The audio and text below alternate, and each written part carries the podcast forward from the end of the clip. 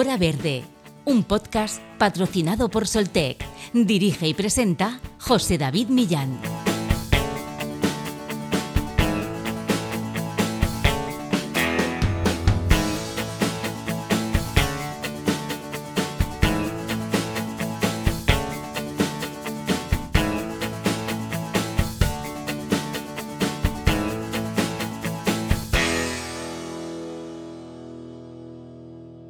Cuando se define la sostenibilidad como una forma de organizar la actividad humana de manera que satisfaga las necesidades actuales sin comprometer la capacidad de las generaciones futuras, estamos hablando de un concepto que engloba aspectos sociales, económicos y ecológicos. La práctica del deporte, como toda actividad humana, requiere la utilización de recursos que pueden generar un impacto ambiental, esta realidad se hace más evidente en grandes eventos deportivos que mueven un gran volumen de practicantes y de espectadores. Es importante que la sostenibilidad sea uno de los ejes principales de estos eventos y más aún si se considera que el deporte puede hacer llegar sus mensajes a todo el planeta incluso por encima de políticas o ideologías.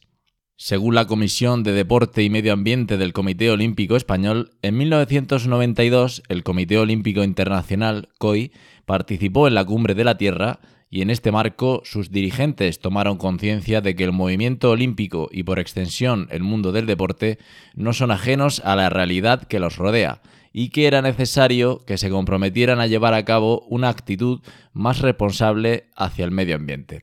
En el marco de esta cumbre se comprometió a los gobiernos a desarrollar políticas que condujeran a un desarrollo sostenible. Ya en 1994, de hecho, se incluyó el medio ambiente como el tercer pilar básico del movimiento olímpico después del deporte y la cultura, y en 1995 se constituyó la Comisión del Deporte y el Medio Ambiente del COI.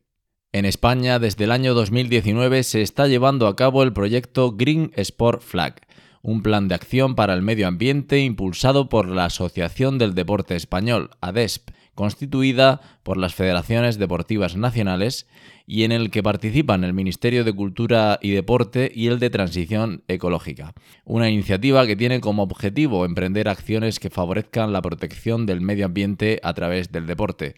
En este sentido, se planificaron acciones como la puesta en marcha de un distintivo para los eventos deportivos comprometidos con la naturaleza, el estudio de la huella medioambiental en el deporte o la creación de un observatorio del deporte y medio ambiente. ADESP participa además en Libera, Unidos contra la Basuraleza, un proyecto creado por la ONG ambiental SEO Life en alianza con Ecoembes, la organización medioambiental sin ánimo de lucro que promueve la economía circular a través del reciclaje de los envases para liberar la naturaleza de basura. Una gran recogida colaborativa para retirar la basura de los entornos naturales es este proyecto. ¿Se puede luchar contra el cambio climático a través del deporte? ¿Existe la voluntad necesaria en las partes implicadas para dar una continuidad a este tipo de proyectos? Hoy, en Hora Verde, hablamos de deporte y sostenibilidad con José Luis Bruna, vocal de la Junta Directiva de la Asociación del Deporte Español, ADESP, y presidente de las comisiones de Medio Ambiente y de Buena Gobernanza y Legislación, además de vocal de la Comisión de Medio Ambiente del Comité Olímpico Español.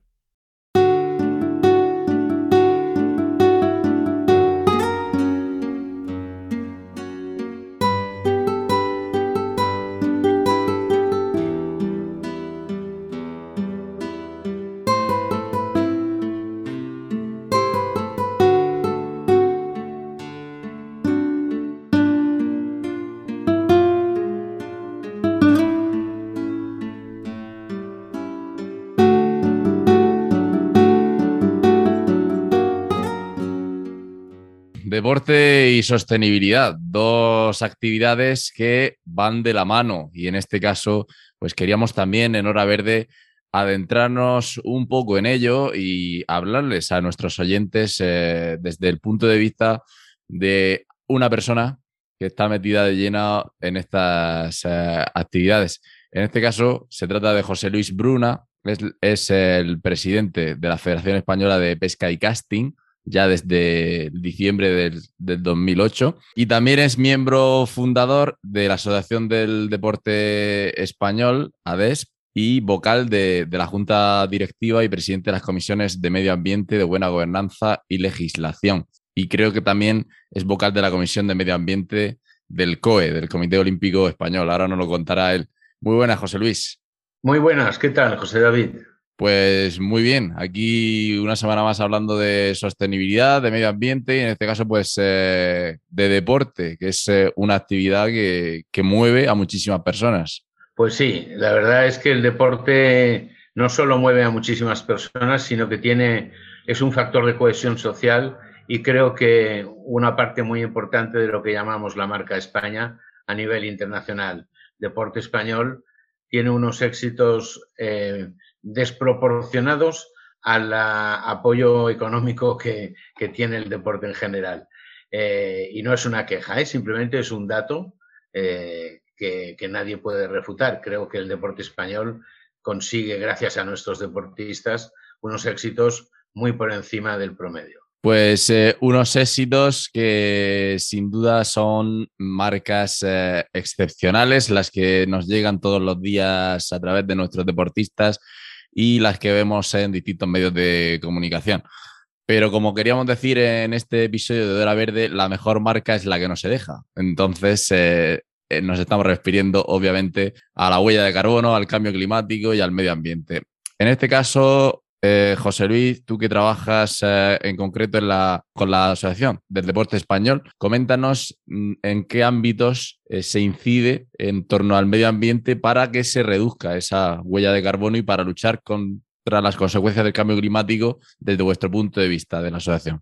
Sí, pues mira, desde ADES y ahora también como presidente de la Comisión de Sostenibilidad y Medio Ambiente del Comité Olímpico Español, el empeño que tenemos es precisamente el que tú decías, pero quizá un, paso más, porque no solo queremos reducir la huella de carbono, sino que también queremos reducir la huella ambiental, es decir, el, el impacto general que pueda generar la actividad deportiva. Evidentemente, se trataría también de impulsar, y por eso creo que es importante que se haga desde el deporte, la concienciación de que eh, estamos en un momento crítico muy importante para tomar decisiones que realmente reduzcan ese impacto en la huella ambiental en general, la huella de carbono en especial, de, la actividad humana.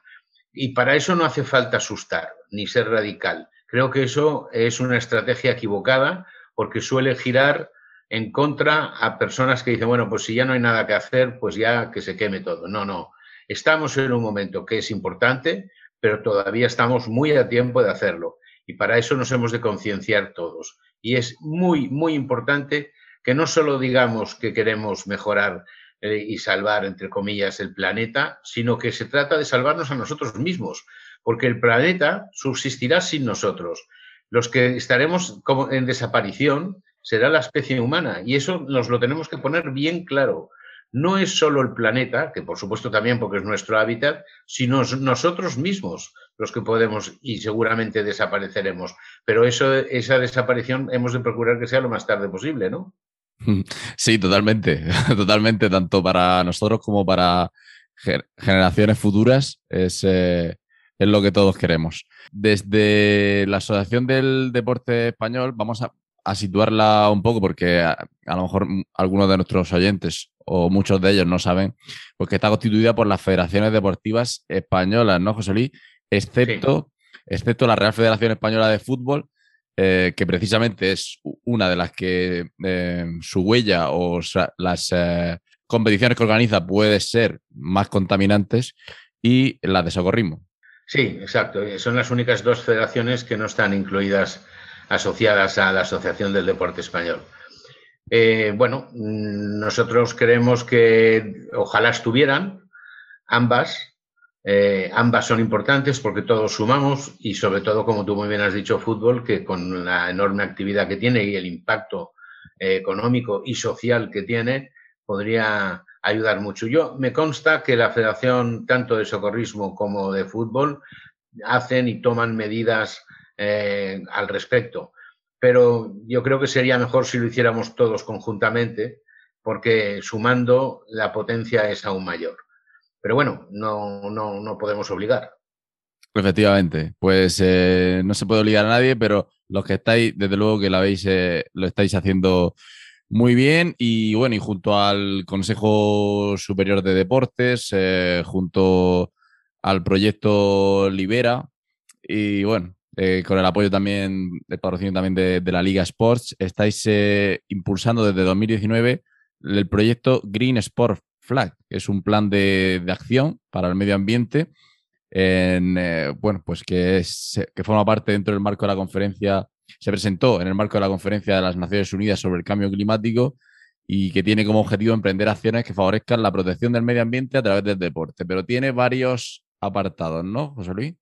Sí, exacto. Eh, además me gusta que hayas dicho el proyecto de acción porque es exactamente lo que es. O sea, no es solo un sello de calidad, que también, porque la bandera verde del deporte, que es la Green Sport Flag, eh, eh, es un, un, sello de calidad que se otorga a cualquier evento deportivo que reúna unas mínimas condiciones, sino que también es un plan de acción en, mucho más amplio, ¿no? Como decía antes, que pretende influir a toda la sociedad y pretende eh, reducir, primero estudiar cuál es la huella ambiental y luego reducirla.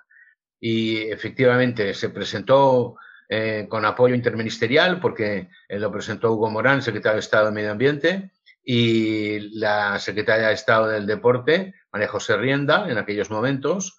Eh, ambos eh, apoyaron explícitamente en el propio eh, sede del Consejo, que fue donde se presentó el proyecto, lo apoyaron totalmente. Ahora lo que falta es que yo comprendo que las urgencias políticas de unos y otros y sobre todo los cambios habidos en el Consejo Superior de Deportes pues eh, que esto han retrasado, pero ahora lo que falta es que el compromiso eh, que tuvieron político y explícito en, la presentación de este proyecto se traduzca en, apoyos eh, de, energía económica, ¿no? porque las federaciones hasta ahora pues estamos haciendo lo que podemos, pero dentro de nuestros presupuestos y teniendo en cuenta que, como es lógico, nuestro objetivo primordial estatutario es nuestras competiciones delegadas por, por, porque ya sabes que en las federaciones deportivas tenemos funciones delegadas de administrativas de las administraciones públicas y entre ellas y la principal está la, organización de estas competiciones y la competición, la, estar presentes en las competiciones internacionales. ¿no? Eh, pero bueno, eh, hasta ahora hemos ido avanzando. Hay que, hay que agradecer mucho, pero mucho a la Liga y, y sobre todo a Ecoembes, porque Ecoembes ha, ha, ayudado con un convenio con ADES que ahora se renueva o se ha renovado. Uno de estos días se renovaba. Y, que además eso ha, producido un impacto social importante, porque el proyecto Libera de recoger lo que se ha denominado basuraleza, que es la basura en la naturaleza, eh, pues tiene mucha visibilidad, ah, nos, ha, ha, proporcionado la capacidad de, crear muchos voluntarios en favor del proyecto Libera y también ecoembajadores en los deportistas pues más conocidos de cada uno de nuestros deportes y, y, gracias a eso hemos podido ir avanzando en esa línea. Hemos organizado varios simposiums, varios foros, uno internacional, en fin, eh, en el COE, aunque yo todavía estaba nada más que como vocal en la Comisión de Medio Ambiente, también se organizó un congreso de sostenibilidad en el deporte. Ahora pretendemos unificar esfuerzos. Yo estoy seguro que tanto el COE como ADES me lo van a permitir porque estoy absolutamente convencido de que tanto Alejandro Blanco como José Hidalgo creen en el deporte como, como la herramienta más útil que tenemos en nuestro país para implementar medidas sociales y, como en este caso, ambientales de primer orden. Y creo que con eso ganaremos fuerza también. Pues sí, poco a poco ganando fuerza en, en, todas las arterias, digamos, que se divide este gran proyecto, esta gran bandera verde del, del deporte, pues que entre otras, eh, Así como dato curioso, pues eh, eh, estudia pues la huella ambiental del, deporte, ¿no? No sé si, si habéis ya o, si tenéis datos relevantes sobre la huella ambiental del deporte, sobre esa, esos datos que, sirvan para un análisis y monitorización para mejorar la sostenibilidad del planeta, si habéis recogido algún tipo de datos en ese sentido. Pues mira, te vuelvo a agradecer la pregunta, José David. Parece que lo hayamos coordinado y me consta que no. Para nada. Pero es verdad, porque precisamente ese punto que considero de vital importancia eh, está un poco congelado, muy lento, precisamente por la falta de recursos económicos, porque eso sí que es un estudio que eh, lo tenemos hablado con, un par o tres de consultorías ambientales de primer orden. En principio lo haría eh, la que es líder, yo creo, en este momento en Europa. Eh, pero claro, eso son empresas y necesitan pues tener su correspondiente facturación. ¿no? Entonces ahí estamos un poco pendientes de que mi amigo Hugo Morán y el Consejo Superior de Deportes, con el señor Franco al frente, pues nos echen una mano porque tanto en las políticas fundamentales del, del proyecto del gobierno actual como del Consejo Superior de Deportes está el, que se pueda hacer realmente algo positivo y eficaz en, función de la transición ecológica y, del cambio climático. Por lo tanto, estoy convencido de que esto vendrá más pronto que tarde. Y desde aquí les, les pido otra vez pues que nos tengan en cuenta y, nos ayuden a, ponerle recursos económicos al proyecto. Y en Hora Verde, José Luis, eh, te apoyaremos en esa labor porque es eh, muy importante, como decíamos al, principio, un motor de un país eh, tan relevante como es el deporte debe, por supuesto, tener su plan medioambiental y, tener pues su organización al respecto y su apoyo económico, que no puede ser de otra manera, de las instituciones. vuestra gran labor de esta Green Sport Flag pues eh, es tener un deporte 100% sostenible, eh, pero ya no se refiere solo al medio ambiente, sino a todo, con eh, refiriéndose a la inclusión, a la credibilidad, a las buenas prácticas, un poco pues responsabilidad social, ¿no? Dentro de lo que es responsabilidad social corporativa, sería una empresa, responsabilidad social del deporte. Exacto, exacto. Pues, pues, estamos dentro de lo, de lo, que son los objetivos de desarrollo sostenible, los ODS, ¿no? Es la, agencia, la, Agenda 2030 y, que irá continuando, ¿no? Evidentemente, no solo es eh, eh, que, por supuesto, ¿no? El, reducir nuestro, nuestra huella de carbono y nuestra huella ambiental y hacer utilizar las mejores prácticas conocidas para hacer más sostenible nuestra actividad, sino que es que esa sostenibilidad también pasa por la sensibilidad social, eh, educativa, etcétera, etcétera. ¿no? Lo que tú decías. al final, la inclusión, todo, todo lo que viene a ser eh, los objetivos de desarrollo sostenible, los famosos ODS. José Luis, ¿qué deportistas están ya en ese programa de, de coembajadores eh, de alto nivel? ¿Qué, ¿Qué nombres nos pueden sonar? Pues eh, como seguro que me dejaría más de uno, porque mi memoria ya no es lo que era, me permitirás que te diga que hay bastantes y que esperamos que haya más a corto y medio plazo. Pero mm, ahora mismo, eh, si empiezo a decir, me, dejaré más de la mitad. O sea que si me permites, José David, eh, te digo que hay bastantes. está gente muy implicada. Por ejemplo, eh, por decirte un, nombre que es muy conocido y que está muy implicado en el tema, que es Pau Gasol, ¿no? Pero estoy, estoy seguro que habrían muchos más y que habrán muchos más en cuanto podamos también continuar con la línea de, expansión de, nuestra política, de nuestra sensibilización de, todo el mundo del deporte. Pues sí, con, con Pau Gasol ya me, has tocado la fibra sensible porque eh, me tira un poquillo el baloncesto y, sé que su, su, labor en todas las eh, eh, en todas las tareas altruistas que está llevando a cabo es ejemplar. Sí, sí, por supuesto, por supuesto, por supuesto. mira, además Jorge Garbajosa, que es un buen amigo y presidente de la Federación de Baloncesto, como sabes, es una, una persona no solamente muy cercana y muy simpática y, como te he dicho, un buen amigo, sino que además es un, gran comunicador con su gente y con, con, todo el mundo, pero sobre todo con su gente, para sensibilizar sobre todas estas cosas. Pues sí, entre todas las, federaciones deportivas eh, de España, sensibilizando al, respecto y sin ir más lejos, pues eh, el proyecto participaba pues eh, hace poco en una conferencia ministerial en la que se, posicionaba el deporte y a sus actores como protagonistas del Pacto Verde para Europa. O sea que pues eh, la iniciativa va creciendo cada vez más.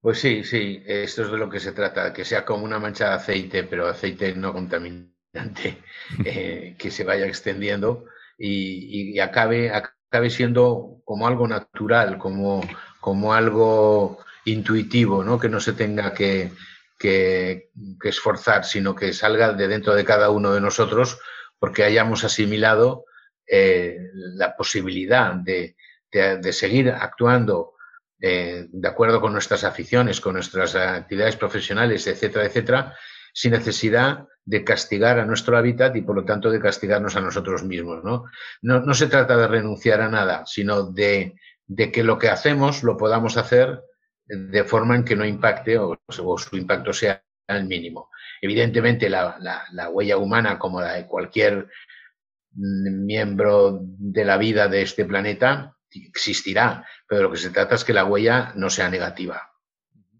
Vamos hacia casos concretos, José Luis. Bueno, la región de Murcia va a organizar eh, los primeros Juegos del Agua del deporte español, eh, que es eh, ahí entras tú, como presidente también de, la Federación de, de pesca. Eh, se van a celebrar del 22 de septiembre al, 2 de octubre y, si no me equivoco, creo que va a ser el primer evento que cuente con, con esa Green eh, Sports Flag como, como evento sostenible, ¿no? ya, ya, han habido, ya han habido, ¿eh? ya han habido de, de triatlón, de pesca, de, fin, de, diferentes eh, federaciones, ya han habido. Pero este va a ser, este va a ser el de mayor impacto, por supuesto, porque al final van a ser eh, si no recuerdo mal, nueve federaciones eh, que tienen actividades en el, agua y, eh, va a ser la primera vez que se hacen unos, unos juegos multidisciplinares que no sean los Juegos Olímpicos o los Juegos del Mediterráneo en este país. Entonces, la iniciativa es muy importante porque tendrá, esperamos y deseamos, un gran impacto mediático y a través de ese impacto mediático pues eh, evidentemente poder comunicar lo que estamos haciendo en el mundo del deporte y lo que puede significar como ejemplo para la sociedad en general. ¿no? Como siempre, es importantísima la colaboración vuestra, porque al final vosotros sois la correa de transmisión entre cualquier iniciativa política, social, económica, lo que sea, y la sociedad y, y la ciudadanía. Entonces, aprovechar que estamos convencidos de que va a haber un impacto mediático importante eh, para comunicar todo esto eh, lo consideramos eh, una, oportunidad de primer orden. Este juego que se va a celebrar en, la costa cálida y bueno, pues en un contexto de respeto escrupuloso con el medio ambiente, entiendo, porque desde las, de las asociaciones como SOS Mar Menor eh, ante el estado de la laguna, ya pues eh, decían que esperemos que, se vele de forma rigurosa por el, eh, buen estado, la situación medioambiental, que no empeore, porque sí que es verdad que cómo se compagina que haya juegos, pues como, o sea, deportes como el, la motonáutica, por ejemplo, y ese respeto al, al medio ambiente, en este caso al medio acuático. Es que eh, eh, yo creo que, que, falta que se conozca bien las actividades que, se van a realizar. Por ejemplo, motonáutica, el impacto que tiene motonáutica sobre, sobre la calidad del agua es absolutamente mínimo.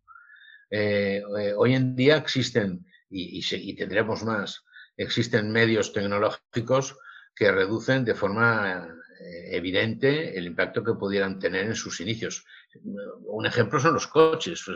Los coches eh, están siendo cada vez más eléctricos, bueno, híbridos y eléctricos, y seguirá ese camino en cuanto tenga más servicio de repostaje eh, eléctrico en los coches eléctricos y en cuanto los, se abaraten un poco más los costos de, los coches eléctricos, prácticamente desaparecerán los coches de gasoil y de, y de gasolina. Entonces, todo eso es ir avanzando en, esa línea. Entonces, yo estoy, yo estoy convencido de que cualquiera de estas asociaciones que ahora pueden tener un poquito de alarma porque se van a hacer estos, estos juegos del agua en, esta zona, eh, estoy convencido de que si son justos y lo miran objetivamente, se darán cuenta de que va a ser muchísimo mayor el impacto positivo que va a tener tanto en, los deportistas, en el mundo del deporte, como sobre todo en la sociedad en general, que cualquier eh, pequeño eh, consecuencia negativa que pueda, que pueda haber. ¿no? como he dicho antes, el, ser humano, la especie humana, igual que cualquier otra especie que puebla el planeta, huella deja. Lo que se trata es que su huella no sea negativa, que no acabe extinguiéndola a sí misma, ¿no?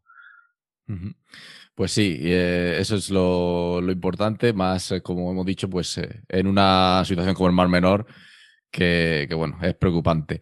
Nos vamos desde el, desde el agua hasta la montaña. Creo que el pasado mes de noviembre se celebró el primer simposio de deportes en, la montaña, marcado en el plan de acción del, deporte español, como hemos dicho, en favor de la sostenibilidad del medio ambiente, Green Sports Flag. Y bueno, pues se propuso, o sea, se, concebir un poco el deporte como un aliado del medio rural, especialmente de montaña. Cómo se puede compaginar ese, el cuidado del, terreno de juego, en este caso, que los deportes de montaña son las infraestructuras naturales en las que se celebran las competiciones y el desarrollo de las propias competiciones, José Luis. Sí, mira, ahí también estoy porque nosotros tenemos ríos también y por lo tanto los ríos están en esa zona, ¿no? Por lo tanto, estamos en, ambas.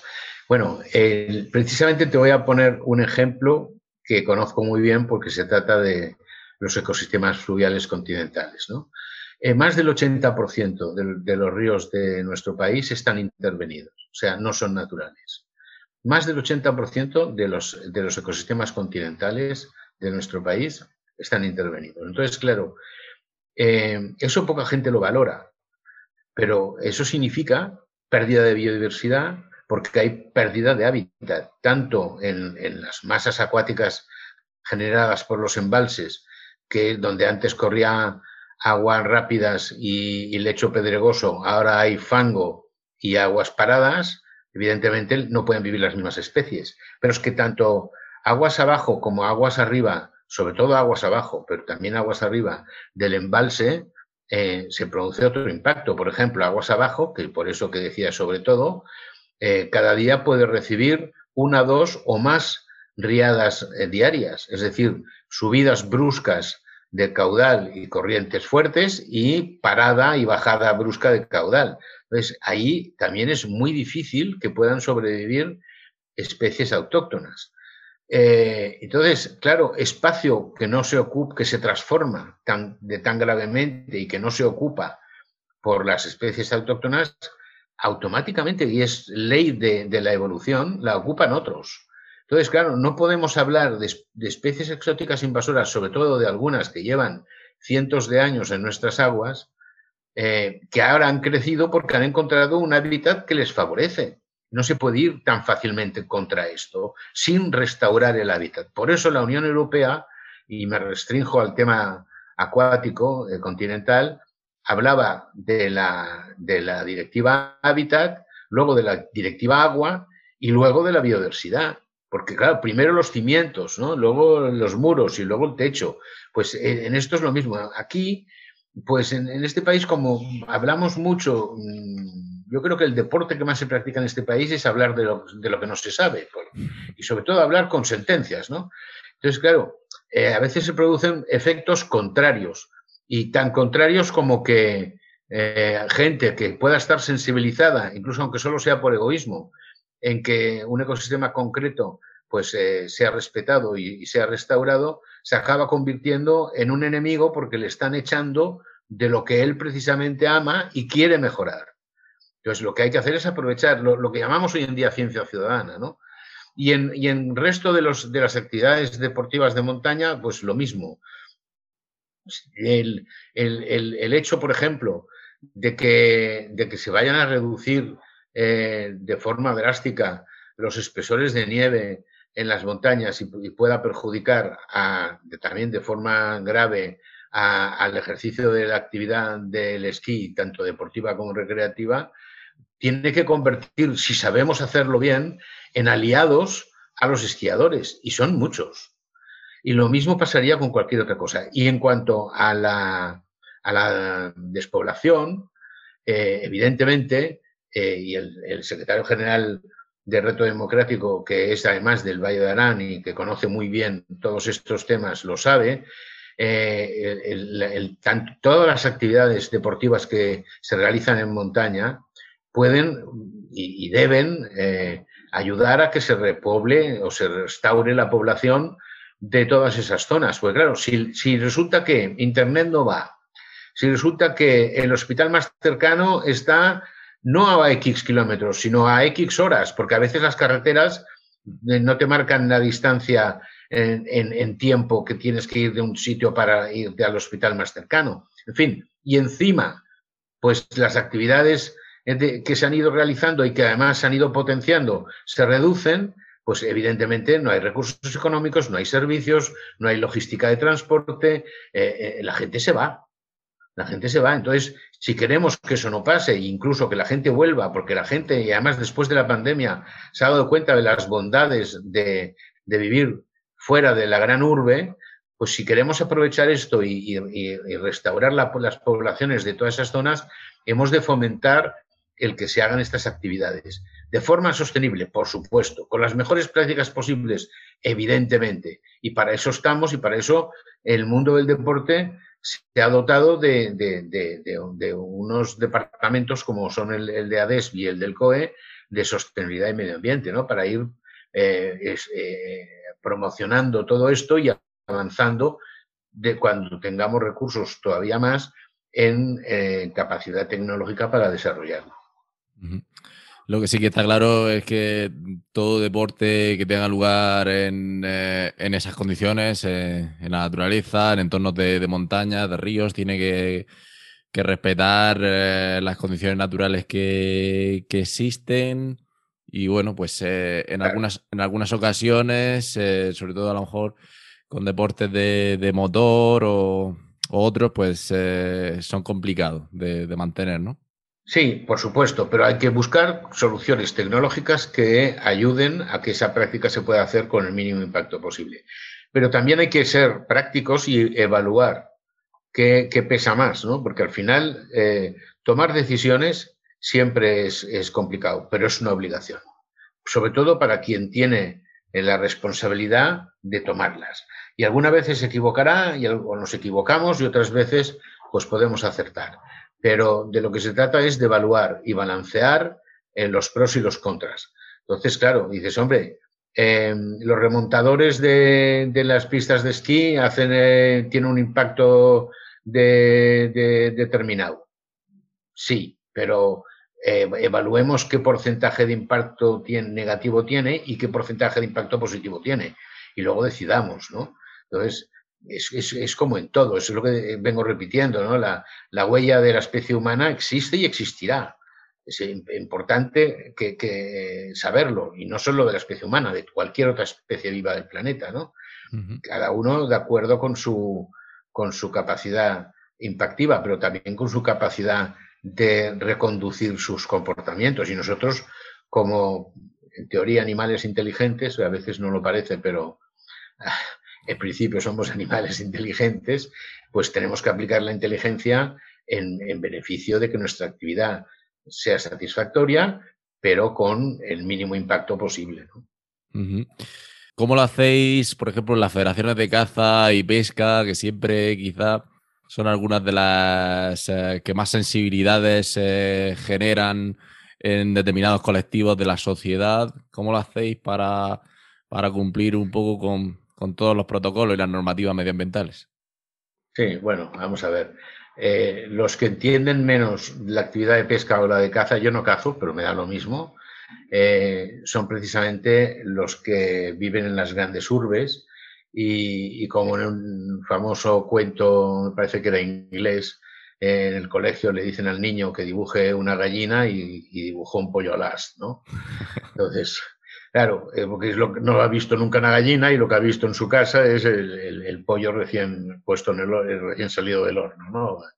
Bueno, pues eh, lo que hay que hacer primero es saber, conocer, tener eh, las ganas de no equivocarse. Entonces, claro, en la pesca, por ejemplo, la pesca deportiva se hace sin muerte, sin, sin arpón en el anzuelo, precisamente para no dañar. Y eso que, que, es, podríamos hablar mucho y largo sobre qué es, cuáles son las, las sensibilidades que tiene un pez eh, eh, en el momento de que, de que, pueda ser capturado, ¿no? Porque es muy, muy, es muy neuroeléctrico, por decirlo de alguna forma, que, que de conciencia, ¿no? Porque conciencia el pez no tiene. ¿Eh? por mucho que queramos decir que sí y que queramos eh, ampliar eh, a, todos los vertebrados como si un anfibio fuera lo mismo que un mamífero, ¿no? Evidentemente no lo es. Y en cuanto a la caza, que conozco menos porque te digo que no la practico, pero, pero sí que me preocupa desde, desde el punto de vista ambiental de saber cómo funciona, pues la caza es una herramienta de gestión de la naturaleza brutal. Eh, y de las especies, y lo hemos visto ahora con, las, con la pandemia, en cuanto em, nos pasamos no sé cuántos meses eh, que no podíamos salir de nuestras casas, aparecían jabalíes en el centro de la ciudad. Yo estoy en Barcelona y en la estación de Sans aparecieron dos manadas de jabalíes. Claro, la estación de Sans quiere decir que está muy dentro del centro de la ciudad, muy lejos de las zonas de montaña del Tibidabo, etcétera. O sea que, que, evidentemente se expandieron. Entonces, eh, además, la caza eh, es una, y la pesca son actividades que se vienen desarrollando desde que, desde que el hombre empezó a ser homínido, y, ha sido siempre actividades que han convivido con, con, eh, con, la actividad humana y con la naturaleza sin ningún problema. Entonces, la cuestión es más de ignorancia, que es la mayor de las arrogancias, que de conocimiento. ¿Eh? porque evidentemente en la, pesca creo que el impacto es prácticamente cero y en la caza, eh, salvo que encuentres a alguna persona que solo puedes encontrar en cualquier actividad profesional, política, económica, etcétera, etcétera, que, sea, que esté mal de la cabeza y haga barbaridades, excepto esos casos aislados, eh, tanto la pesca como la caza son positivas para la naturaleza. Sí que hay una, queja de muchos senderistas entre los que me incluyo, que claro, queremos más espacios, ¿no? Para el senderismo y para hacer actividades de la naturaleza, pero hay muchísimos cotos privados de caza en nuestros montes, José Luis. Bueno, eh, a ver, el senderismo, como tú sabes, también tiene impacto y puede tenerlo malo, además, bastante malo.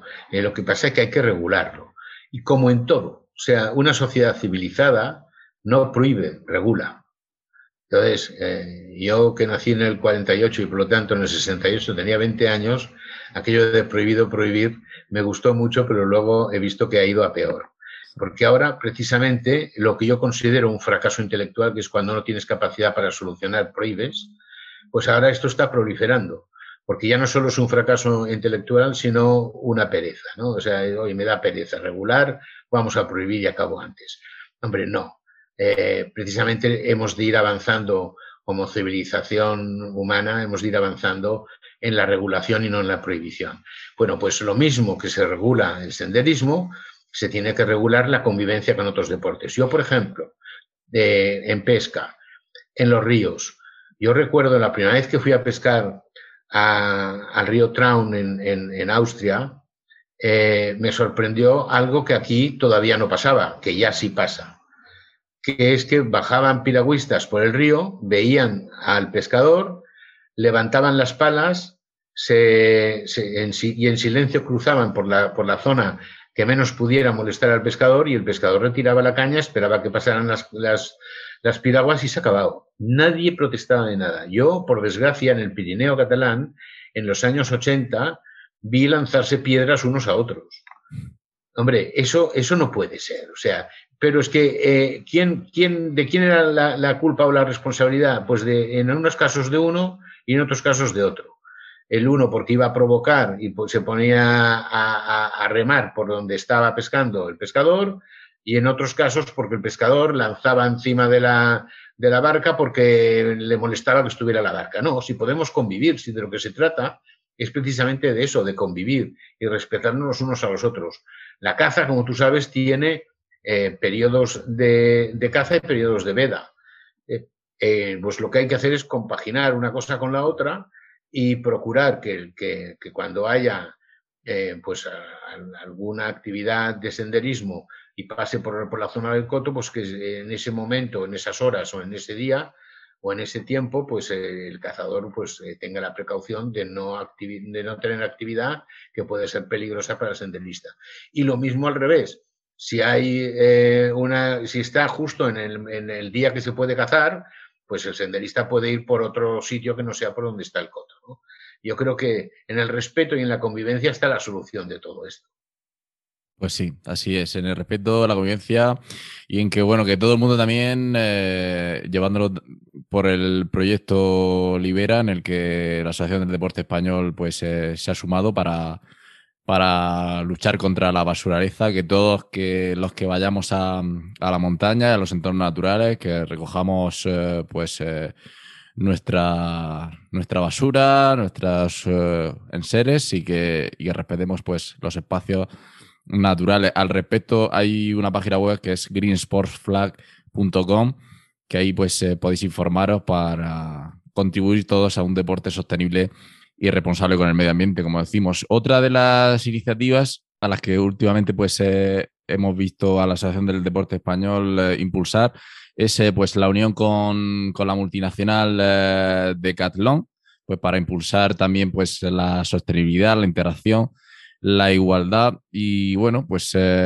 una movilidad saludable y activa y, y, proyectos muy interesantes como son el upcycling, que es, es un super reciclaje, en el que los, los productos, eh, digamos, antiguos se modifican, tienen una segunda vida y se, y se convierten en un producto nuevo sin pasar por un proceso industrial. José Luis, no sé qué nos puedes decir de este, de este acuerdo. Eh, eso es la economía circular. Al final es eh, procurar que genera el mínimo residuo posible y para eso, pues una de las, de las cosas más prácticas y más eficaces es recuperar ese residuo y reconvertirlo en otro producto eh, a usar o utilizar por el consumidor. Entonces, es eh, el, convenio con, con Decathlon que se acaba de firmar.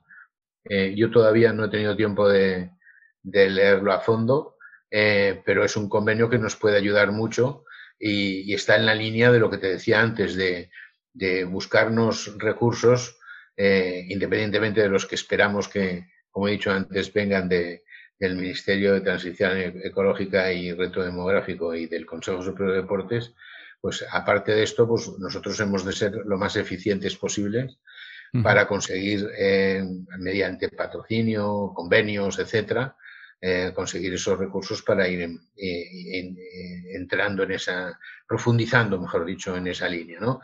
Y el, y el reciclaje y, y la economía circular son muy eficientes para evitar eh, esa, esa, parte de la huella ambiental que, es, que producimos cuando desechamos cosas sin darnos cuenta de que pueden tener una, una segunda utilidad o una tercera y una cuarta, eh, y en muchos casos más. Reciclaje, una parte también pues eh, muy importante de, de, este gran proyecto de la Asociación del, del Deporte Español. Y por ir acabando, José Luis, eh, mm, bueno, dices que hace falta el necesario apoyo económico y, público, privado, de, todo tipo. Dices que, bueno, eh, es muy importante ese apoyo económico que necesitáis para todos estos eh, proyectos. No sé si en la, en la nueva ley del deporte, si nos puedes comentar algo al respecto sobre los objetivos de sostenibilidad y sobre pues, las iniciativas al respecto que se pueden ver reflejadas ahí en esa nueva ley.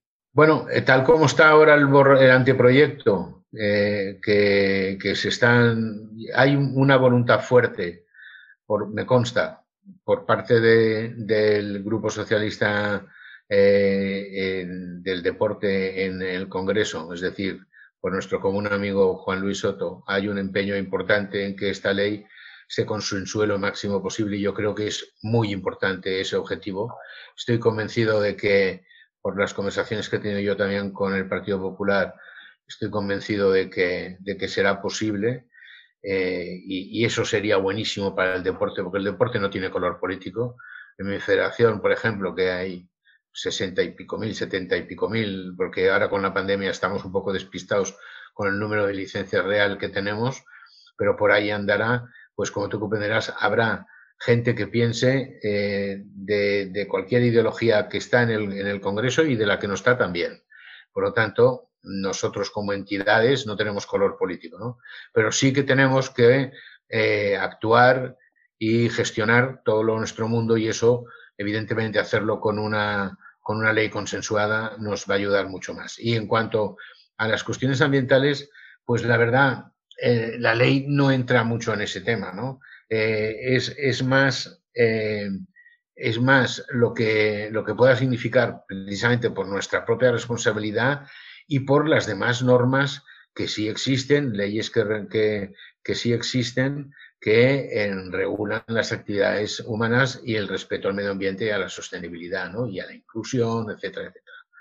Eso, eh, evidentemente, estará siempre en, en, nuestro espíritu. El deporte es muy sensible a todas estas cosas, como tú bien sabes, y, y irá siempre con la bandera, si no por delante, por lo menos empatado en cabeza, para tirar del, carro de, una sociedad más justa, de un medio ambiente más sostenible y, de todo lo que significa el, crecimiento de la civilización del ser humano.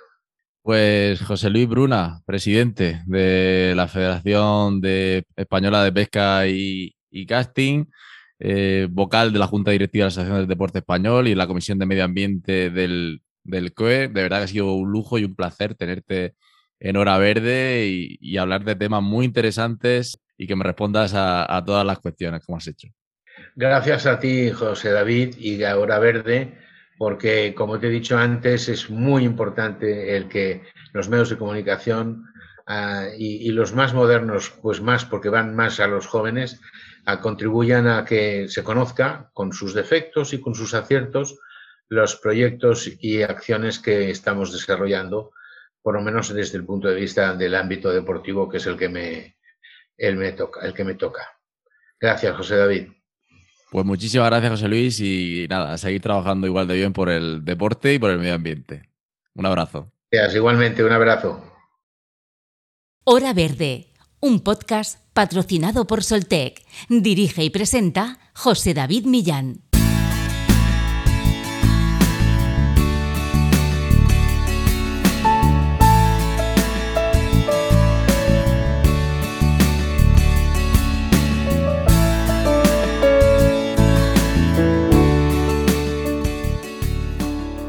Fin último de las acciones comentadas en la entrevista con José Luis Bruna es un deporte 100% sostenible, con un acercamiento integral a la inclusión, la credibilidad, el liderazgo ejemplar, la innovación y las buenas prácticas que generen igualmente beneficios inspiradores y un impacto positivo duradero, contando con eventos deportivos desarrollados en armonía con el entorno, minimizando sus impactos más lesivos y favoreciendo conductas y actuaciones cada vez más comprometidas, responsables y sostenibles dentro del ámbito deportivo, acciones que tienen como finalidad servir como guía para que la industria del deporte siga contribuyendo a avanzar en el cumplimiento de los objetivos de desarrollo sostenible de la Agenda 2030. Y es que el deporte en los últimos tiempos ha adquirido un papel preponderante como motor de cambio y es sin duda una poderosa herramienta para extender ese cambio a la necesaria protección del medio ambiente. Espero que hayan disfrutado de este episodio de Hora Verde y les invito a que se suscriban al podcast en los diferentes canales, Evox, Spotify, Apple, Google Podcast, entre otros, que lo compartan y que entre todos sigamos concienciando por un mundo más sostenible. Cuídense, disfruten y sean felices. Nos escuchamos en Hora Verde.